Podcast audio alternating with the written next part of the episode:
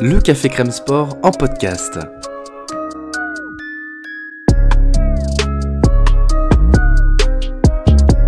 Actualité, analyse, débrief, le CCS, c'est LE média qui vous permet de comprendre le sport.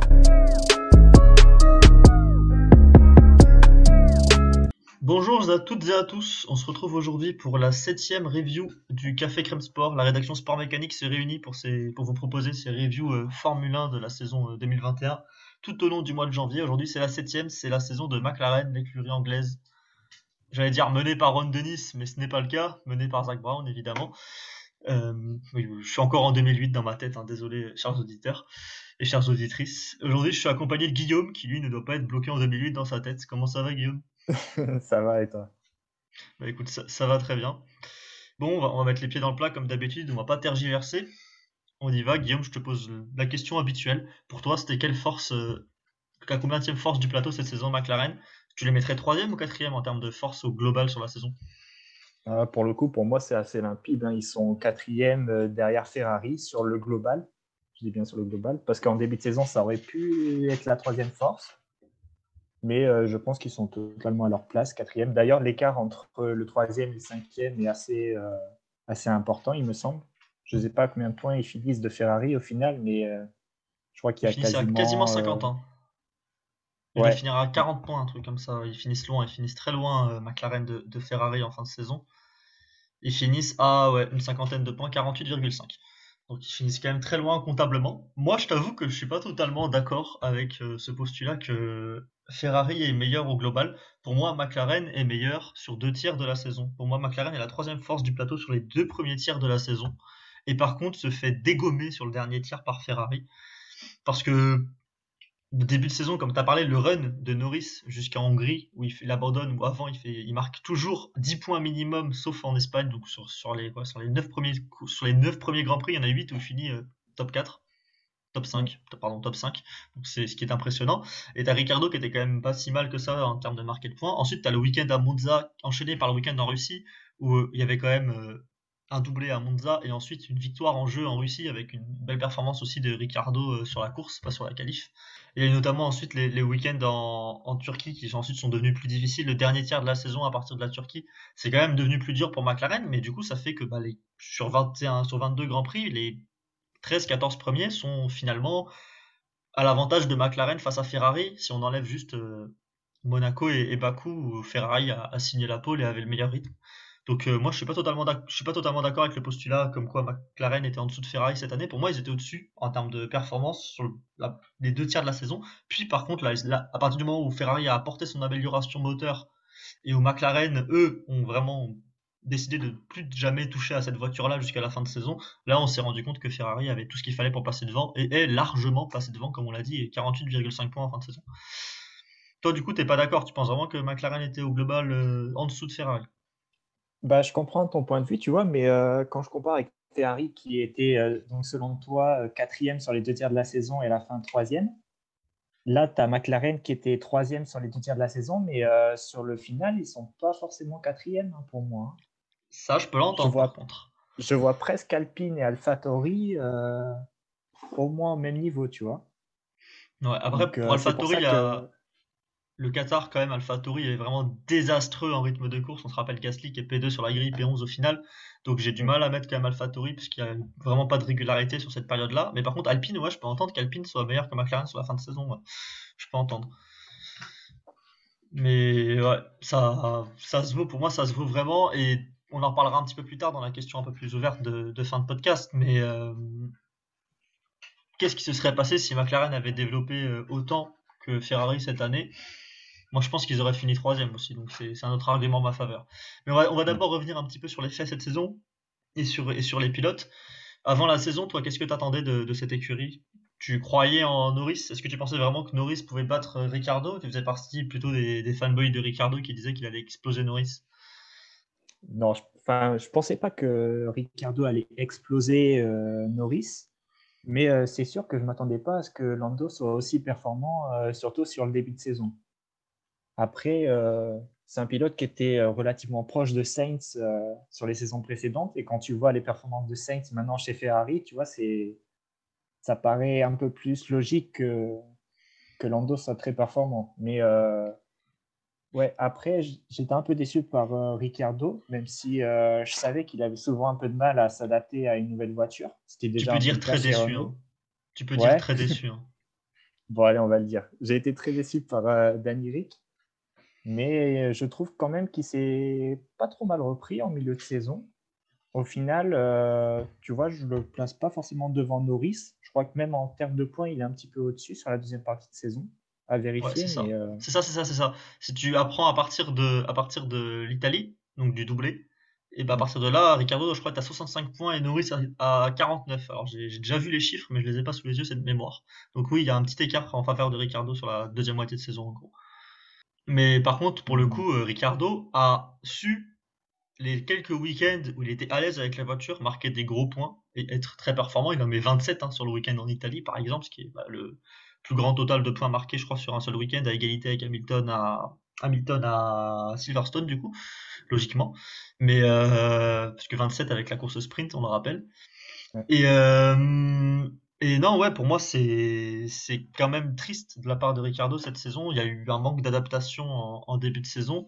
Puis ensuite, les quelques week-ends où, il est là, où il est présent, bah, il bat Norris, il est très présent pour marquer des gros points, il gagne même une course il est, pas, il est assez proche d'un podium euh, surprise entre guillemets en, en, Russie. Donc il fait, il, fait le, il fait vraiment le taf. Mais il est quand même très loin de Norris, surtout notamment en début de saison où Norris était très longtemps troisième au classement pilote, alors que Ricardo traînait à la dixième place et euh, huitième, dixième place. C'était assez impressionnant l'écart qu'il y avait en début de saison au niveau comptable écart que Ricardo du coup a réussi à un petit peu réduire en fin de saison avec cette bonne deuxième moitié de saison et surtout à cause de la malchance de Norris en face parce que Norris il est pas aussi malchanceux en fin de saison la cinquième place elle est censée être bouclée hein. Carlos Sainz et Charles Leclerc ils sont mignons ils ont fait une très bonne fin de saison surtout Leclerc bon quoi que Sainz aussi en fait. C'est pas surtout Leclerc. Je, suis je suis un fou de dire ça en fait. Finalement Sainz surtout finit extrêmement bien sur le, dernier Grand Prix. Mais euh, Norris est censé avoir bouclé ça déjà bien avant surtout au vu de son début de saison. Donc euh, ouais, pour moi c'est pour moi Norris a quand même il n'y a pas eu un monde d'écart cette saison, mais il y a quand même eu un sacré écart entre Norris et Ricardo. Norris sur deux tiers des week-ends, il barre quand même bien facilement Ricardo, et Ricardo a intérêt à se reprendre l'an prochain parce que bah Norris c'est un petit jeune, il n'a pas l'expérience, il n'est pas censé avoir le niveau de Ricardo, il n'est pas censé être le meilleur pilote des deux, donc euh, l'an prochain il va falloir que Ricardo il, remette les choses à sa place, surtout avec la, la, nouvelle réglementation. On aura du coup bah une remise à zéro un petit peu entre les deux pilotes. Là, il va falloir que Ricardo monte des choses parce que sinon euh, ça va être compliqué pour lui et ensuite chez McLaren. Je suis assez d'accord. Bon, on, a, on a parlé déjà de beaucoup d'événements euh, cette saison. Il y en a un qu'on n'a pas mentionné, puisque j'ai mentionné la quatrième place de Ricardo en Russie, mais on n'a pas mentionné la pole de Lando Norris. Toi, ce qui t'a impressionné en qualification cette année, euh, Lando Norris? Tu t'attendais à ça? Euh, Pas forcément, mais après, il m'a aussi impressionné en course. Donc, j'ai envie de dire, c'est un peu normal qu'il soit très très fort aussi en qualification. Enfin, je sais pas si toi, tu fais une différence entre le. Ouais. Non, je vois ce que tu veux dire. Mais après, en qualif, moi, il m'a quand même un petit peu. Je le voyais pas aller chercher euh, aussi haut. Je sais pas si tu te rappelles, mais Imola, deuxième Grand Prix de la saison, euh, bah, il met, il met juste de 20 cm les roues dehors, donc son tour est annulé. Sinon, il avait la pole. Euh, bah, du coup, Russie, il a tout simplement eu la pole. Grâce à un bon call stratégique, certes, mais il a quand même aussi eu la pole. Il y a un autre, c'est en Autriche où il est extrêmement proche de Verstappen à la régulière sur le sec aussi pour avoir la pole. Donc, moi, il m'a quand même impressionné. Je ne m'attendais pas à un tel jump de sa part en termes de niveau et de qualif. Et là, il m'a vraiment impressionné sur, euh, sur un seul tour cette saison, encore plus peut-être qu'en course. En course, il, m'a, quand même impressionné d'un point de vue régularité, mais pas d'un point de vue nécessairement rythme de course. Enfin, ça dépendait des week-ends. Mais là, par contre, ouais, en qualif, il m'a vraiment impressionné. Et puis, bah, ce qu'il a fait en Russie était quand même incroyable, hein, même si, bon, bah, il y a une mauvaise décision, bah, c'est pile ou face, c'est jamais la bonne place d'être premier quand il y a, ce genre d'événement. On l'a vu aussi avec Hamilton sur la toute fin de saison pour jouer le titre. C'est jamais bon d'être premier parfois. Enfin, parfois la première place est la pire par rapport à la deuxième. Et euh, c'est ce qui s'est passé en Russie, malheureusement pour lui, mais il l'aura l'an prochain, je pense, sa victoire, euh, Norris. J'espère en tout cas, parce qu'il a, au vu de cette saison-là, il la mérite vraiment sa victoire sur cette saison. Donc euh, j'espère que Doris l'aura l'an prochain. Ricardo mérite la sienne sur le week-end de Monza, mais au global sur la saison, je t'avoue que si on pouvait échanger les deux places euh, entre Ricardo et, Norris sur le podium en, Italie, euh, je serais bien content. Je sais pas ce que tu en penses. Ça aura ah, plus de sens. Je suis assez d'accord et je pense que les fans de McLaren sont, je pense, aussi d'accord.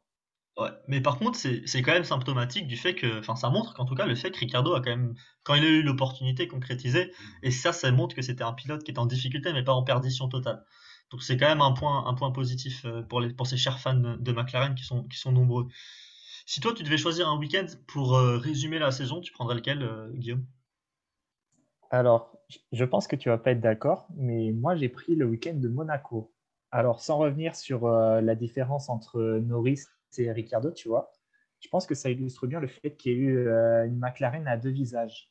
Un où tu as Norris qui se bat pour le podium et qui termine même euh, troisième. Et une autre où McLaren est incapable de, de dépasser. Et elle reste euh, coincée euh, en milieu de tableau. Je crois que Ricardo fait même 12e ouais, sur 12. prix là. 12, ça doit être ça. Voilà. Donc moi je trouve que ça illustre bien West cette McLaren à deux visages qu'elle a eu pendant toute la saison. Moi, j'ai hésité à prendre Monaco aussi, donc finalement, tu m'as pas tant surpris que ça, parce que j'ai hésité à prendre Monaco, surtout pour montrer l'écart de performance un petit peu par, par moment entre Norris et Ricardo. Après, le fait que Ricardo remonte pas à la huitième place, on va dire, c'est dû au circuit de Monaco, on ne peut pas dépasser. Je pense que sur un autre circuit, et on l'a vu à d'autres moments de la saison, Ricardo se qualifie 12-13e et arrive à remonter. Et du coup, moi, j'ai pris un Grand Prix où Pareil, Norris qualifie deuxième, Ricardo se qualifie treizième en Styrie. J'en ai déjà parlé notamment du tour de Norris en, Styrie. Et finalement, à la fin du Grand Prix, Norris est P3 et était dans la bataille toute la course entre Bottas et Hamilton. Et Ricardo, lui, qui est parti P13 ce week-end-là, est remonté P7 à se battre entre Sainz, Perez et Leclerc. Donc finalement, Ricardo, ce week-end-là, malgré une très mauvaise qualif, est à sa place. Entre les Ferrari, se battent même avec Perez pour la, pour la cinquième place. En gros, ils se battaient ce week-end-là. Et finalement, c'est juste Norris qui n'est pas à sa place et qui réalise un week-end exceptionnel pour aller chercher un nouveau podium euh, sur ce début de saison Tony Truant qui nous a fait. Donc moi j'ai choisi ce week-end-là, je trouve qu'il résume assez bien le fait que Ricardo n'a pas été si mauvais que ça. Il a été mauvais cette saison, mais il n'était pas à un point où c'était vraiment désastreux, puisqu'il est quand même là pour se battre souvent pour des gros points. Mais par contre, c'est juste Norris qui était euh, sur une autre planète sur la première moitié de saison notamment, où c'était juste trop fort ce qu'il faisait Lando. Et ce week-end-là, pour moi, ils sont sans doute son meilleur de la saison puisqu'il a abouti à un résultat positif. Sinon, ça aurait été évidemment le week-end en Russie son meilleur de la saison, puisqu'il aurait abouti à une victoire s'il n'avait pas plu. Mais pour moi, du coup, c'est ce week-end-là le week-end le plus abouti de Norris cette année. Et euh, c'est pas l'un des pires week-ends de Danny Rick non plus, puisqu'il a réussi à se battre avec euh, ses concurrents directs, c'est-à-dire les Ferrari et Perez. On va partir, passer un petit peu sur une petite question, une verte. Euh, Guillaume, si tu veux bien on va se demander, euh, je vais te demander tout simplement si pour toi McLaren a tout donné pour la troisième place ou non. Est-ce que pour toi, et ensuite tu me diras aussi si pour toi ils auraient dû tout donner pour cette troisième place ou non Alors, euh, moi je vais te répondre euh, sur les deux questions d'un coup. Hein. Je pense que c'est non. Hein. Est-ce qu'ils ont tout donné? Je pense que les performances parlent pour elles-mêmes. Hein. Quand tu es à ce niveau-là en début de saison, ça c'est incompréhensible de, l'écart de performance avec la fin de saison. Donc, euh, si tu donnes vraiment tout, euh, enfin, ça peut pas arriver. Et par contre, il me semble que Norris avait dit dans une interview que, euh, en gros, l'écart de performance c'était juste une coïncidence entre par rapport au circuit. Je sais pas ce que tu en penses, toi, mais j'avais trouvé ça assez étonnant quand même.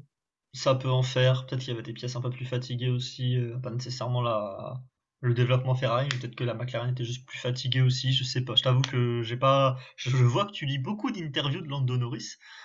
tu, tu, nous en parles à chaque podcast, mais je t'avoue que non, ouais, j'ai pas lire euh, particulièrement les interviews de Lando Norris, hein, que, quelqu'un me jette la pierre du coup. Mais euh, pas Gasly, hein. Mais euh, mais en tout cas, je, je, suis assez d'accord avec toi. Moi, ma réponse à ma propre question serait non aussi dans les deux cas. Même si je pense que McLaren aurait bien aimé continuer à être troisième, juste d'un point de vue comptable, d'un point de vue euh, à l'argent qui rentre euh, dans la banque.